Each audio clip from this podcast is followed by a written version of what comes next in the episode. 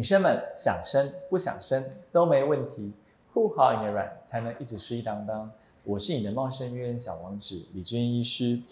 其实啊，很多人哦，平常都有一些坏习惯，他常常也不自觉。那原来他的妇科问题就这样子慢慢慢慢的不断的加重。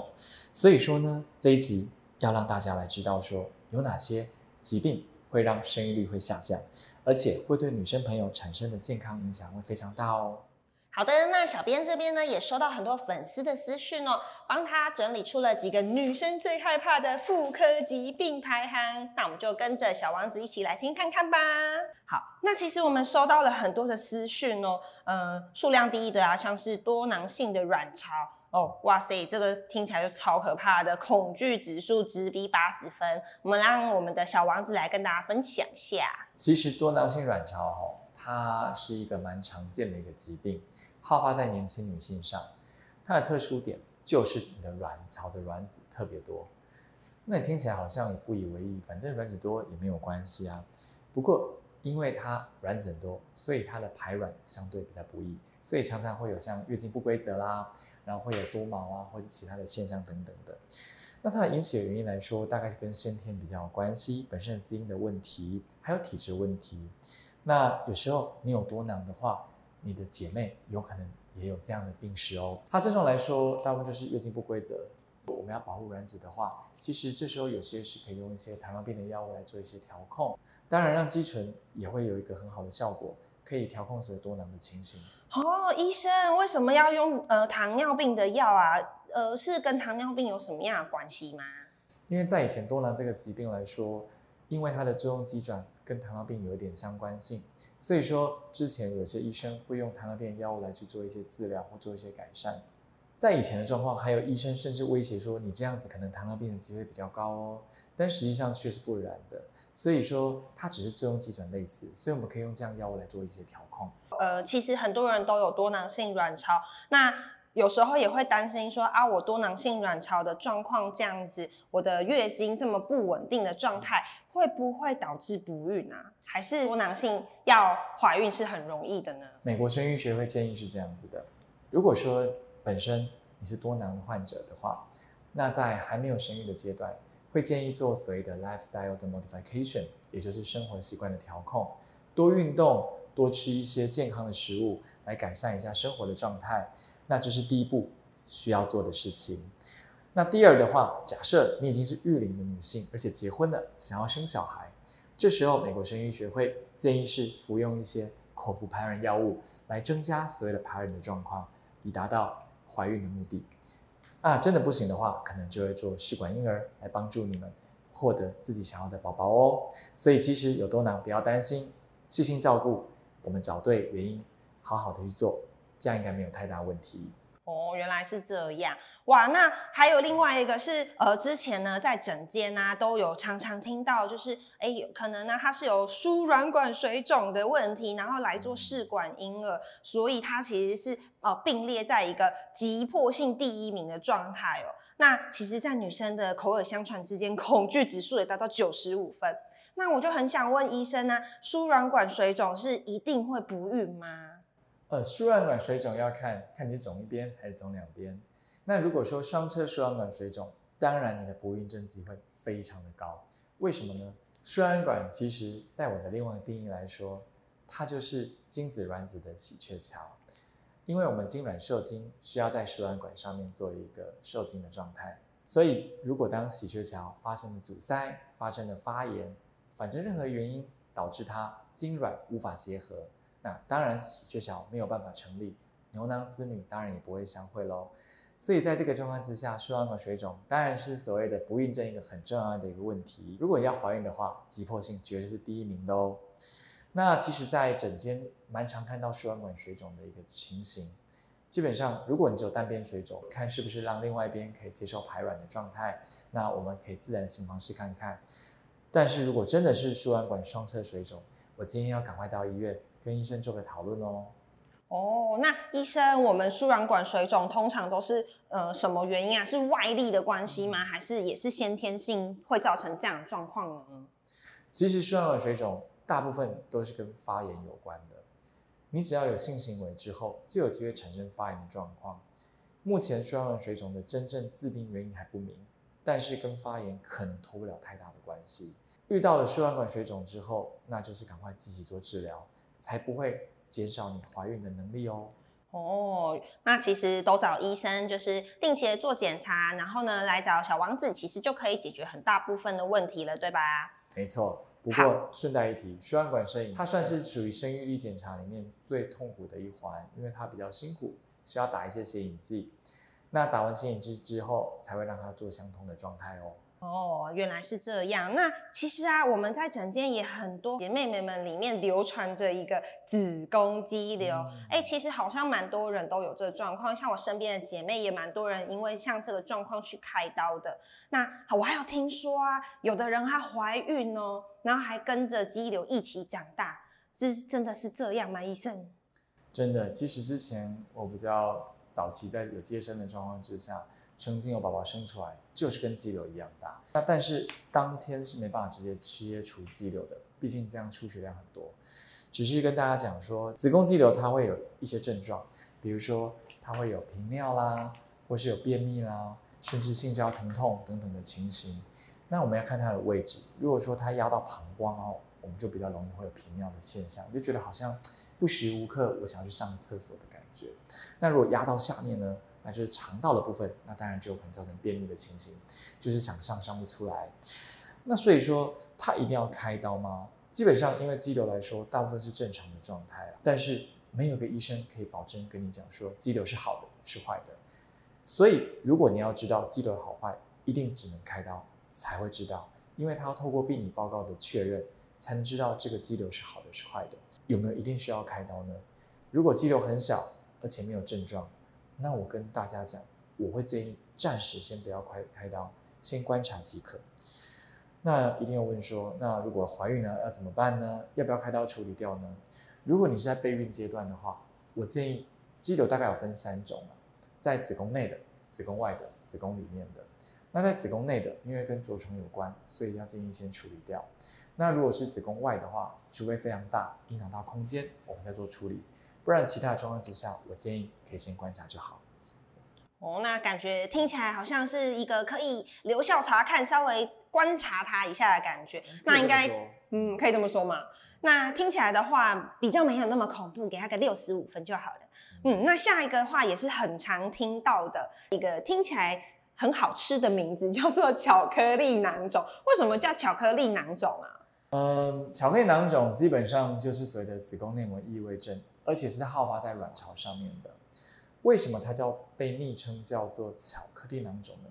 是因为啊，我们在手术的过程中，里面会有像巧克力一样黑色的异状，他们在做一个吸取的手术状况之下，会弄出满满的一杯像巧克力的东西出来，所以未来大家都把它叫做巧克力囊肿。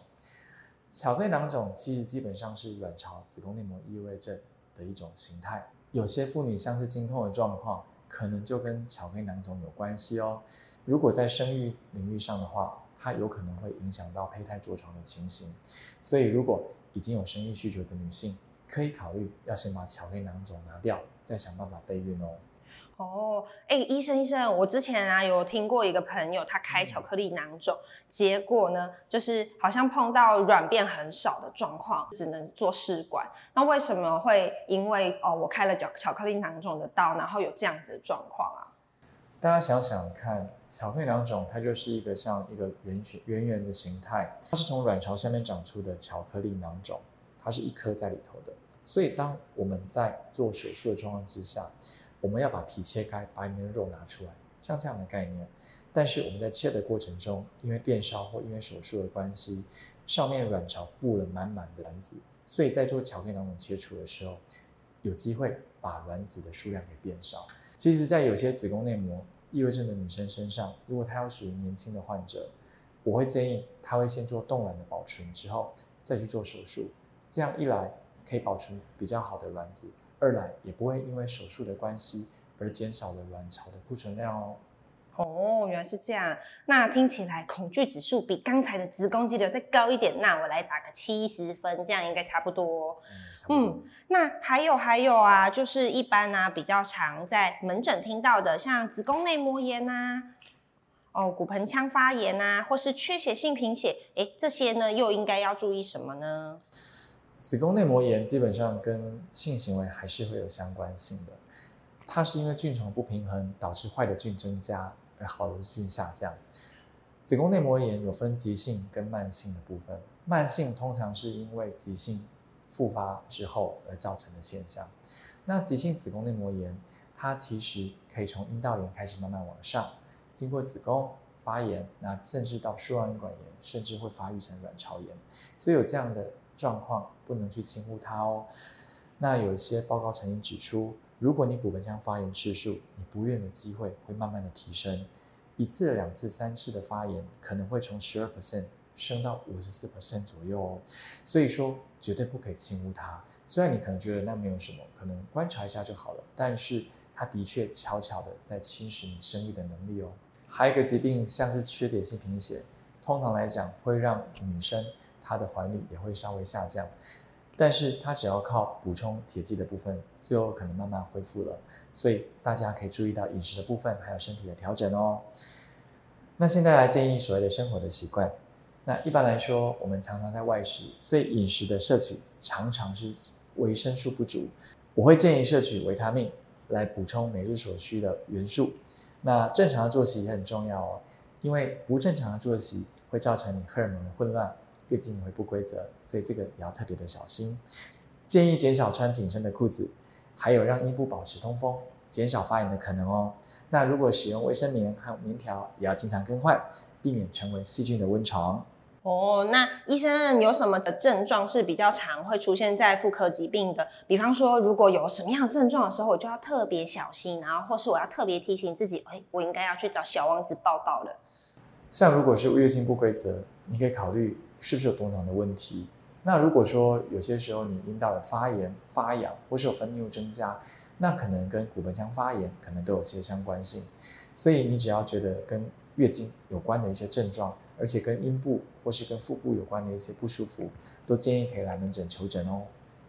有除了比方说月经混乱以外，还有什么是女生比较容易忽略，但是呢又是嗯很重要的事情，需要跟我们提醒小叮咛的吗？其实一些身体的状况，大部分都看得出来。但是现在呼吁大家，可能要去做一个 AMH 的抽测。什么叫 AMH？之前我有提过，它就是随着卵巢库存量。那在茂生医院二零二零年三十五岁以下年轻女性的一个调查，发现有十位女性就有约 AMH 小于二以下，表示说我们身边可能就有 AMH 比较低的一个女性患者，就要提醒她赶快做备卵的准备，不然。到时候想生，真的就生不出来了。哦哦，我知道，我知道，M H 最近很红，因为那个熟女也都有演。至少先知道一下身体状况，你也比较好对未来做规划。嗯，哎，那我想要问，这个检查会不会很麻烦呐？健保有给付吗？这个检查目前健保是没有给付的，因为它是知道你生育能力的一个基本的情形。那基本上大概六百到一千左右，每个地方定价不太一样。但是我还是会建议每年去做个检查，因为这个数字你觉得自己不会知道的，所以检查完 AMH 以确保你还有生育的能力哦。哦，那还有需要留意，比方说像月经来之前抽，还是月经走之后抽，像这种问题吗？一般如果你要到不孕科检查，会建议在月经前的时候来抽，比如说月经的前第一到第三天左右会来做追踪做检查。但如果 AMH 这个指数来说，它是任何一个时间检查都不会有太大的偏差。如果想要做荷尔蒙的检查，大概会在月经前一到三天左右来做。但是如果你只是要单做 AMH 抽测，其实任何时间都可以哦。哦，那感觉可以找一个就是闲暇的时间，找姐姐妹妹一起来做这个检查哦。好哇，那大家今天应该都有收获满满，对吧？OK，那我们就谢谢李医师喽。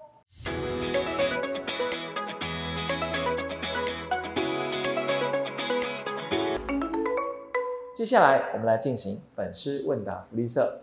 那我们有收集到很多听众朋友的一些来信，那我先回答几个问题。今年就要三十五岁了，家里催促很紧，说再晚一点生小孩就会容易有问题，是真的吗？其实这个问题可对也可错了，因为你年纪越大，唐氏症的风险比例本来就是相对的增加，所以越晚生，当然生出来的健康疑虑会更高一些。所以说，我会建议在适龄女性的状况之下，赶快去生小孩。那如果说一直都没办法生小孩，就要赶快求助医疗喽。所以三十五岁基本上我觉得还是一个非常好的生育年龄，就请你赶快多加油喽。第二个问题，开过巧克力囊肿的刀，我还可以生产吗？